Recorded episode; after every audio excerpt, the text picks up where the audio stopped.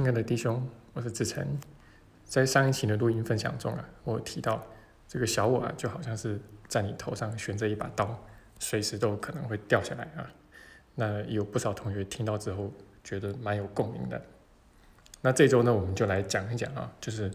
怎么去面对所谓的无常。那首先呢，我们一定要认清啊，我们其实控制不了这个世界。那能够控制或者能够控制一小部分一部分啊，这只是我们的一个错觉而已。那这个其实是我们在走修行的这条路啊，最重要的功课之一，就是一定得要做的功课啊。那否则呢，我们就无法真的觉醒，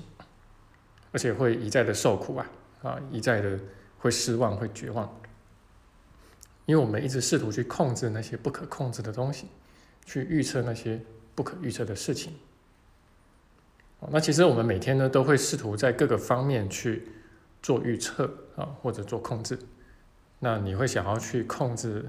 你的孩子啊、你的伴侣啊，呃，甚至你的父母亲。那么在职场上面呢，你也会想要去控制那你的员工啊、你的下属，甚至是你的上司。OK，那甚至最后你会你也会想要控制你自己嘛？啊，这是肯定会的。那但是呢，这个到底最终的成效如何呢？我们扪心自问一下啊，就大概也心知肚明了啊。那即便是在某一小段时间啊，在某一个小小的区块啊，你能够获得一些掌控权啊，但是呢，你从更大的层面去看啊，你就会发现呢，其实我们不太能够控制这个世界。那其实人类的科学啊、科技啊，也是为了在更大的层面上面啊，可以去做控制。啊，但是小我呢，其实绝对不可能让你去控制这个世界，啊，甚至是控制你自己啊，呃，因为小我的一个呃核心呢，其实就是要把你塑造成是一个受害者。那你想嘛，如果说我们什么事情呃都很容易可以控制的话啊，那就不可能成为是受害者了嘛。啊，所以不管你再有什么呃，据说是很厉害的玩意儿了，啊。那不管是算命啊、那紫微斗数啊等等这些，那或者是所谓的科学跟科技啊，比如说像大数据啊哦这种呃高科技，那最终都不可能真的让我们去控制这个世界了。那事实上，我们的圆满呢，也不取决于此的。哦，那实际上呢，呃，如果你好像可以控制某一部分的人啊或者事情的话啊，那么你会发现啊。你就会希望能够再控制更多，那你控制了更多之后呢，就想控制的再更多啊，就好像你赚了一些钱之后，那这些钱呢就好像是开胃菜一样，它会激起你的欲望，啊，那然后呢，你就想要再吃更多，吃了更多之后还想再吃更多。那不过我们仔细去审视一下我们的人生啊，特别是一些关键的节点，啊，比如说这个伴侣啊、婚姻啊，啊，然后孩子啊。啊，然后工作啊这些啊，呃，你就会发现呢，其实很多啊，跟你原本的设定啊，都差异甚大。啊，即便我们做了很多的努力啊，想要去控制，然后我们往往会深深的去感叹啊，就是呃，不管是人生还是这个世界，其实真的都是不可控的。那不过说到这里呢，我们可能又会觉得好像什么地方怪怪的。啊，觉得有点矛盾啊，因为这个世界不是我们投射的吗？啊，就像奇迹课程在教师指南里面也有讲到嘛，啊，没有什么事情是偶然的，啊，没有什么事情是可以不经你同意就发生在你身上的。那你看，这不是说我们就已经是完美的控制了这个世界吗？啊，所有的事情其实都是按照我们的意思来。啊，是的，其实这么说也是完全正确的。这现在的问题是，呃，我们内在啊，其实都在跟小我认同。那当你跟小我认同的时候呢，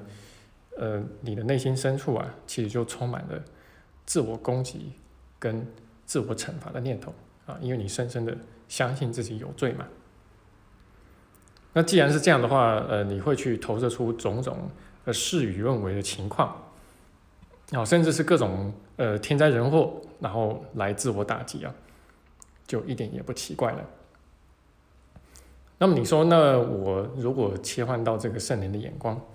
啊，那让我内在的罪疚句可以一扫而空，那是不是就可以呃要什么就有什么啦？啊，就可以控制这个世界，呼风唤雨。啊，那你这么说呢？其实，在某个层次上面也没有错，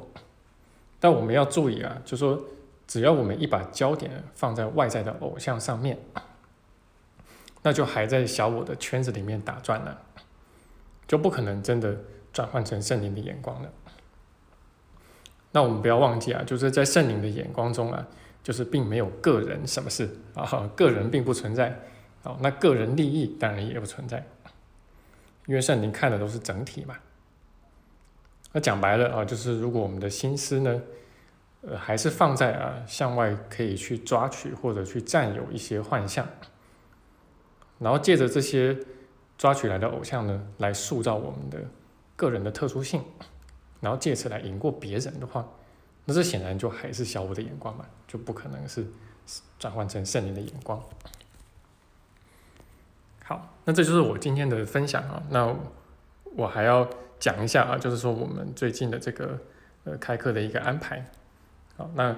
我们在接下来三月啊，三月四号的礼拜六呢，我们在高雄有一天的这个实体工作坊啊，那是讲这个性与金钱。那然后我们在三月底啊，就是三月的二十九号这一天，呃，这是礼拜三啊。那在我家啊，台中我家呃也有一天的实体工作坊。是讲这个主题是讲生老病死，好，那呃北部的话，今年我们会视情况啊，可能会开，可能不会开，就看情况。好，那也欢迎大家就是来中南部呃做做啊，反正工作方只有一天啊，隔天还可以旅游一下。好，那这就是我今天的分享啊，希望对你的学习有所帮助。那我们就下期见。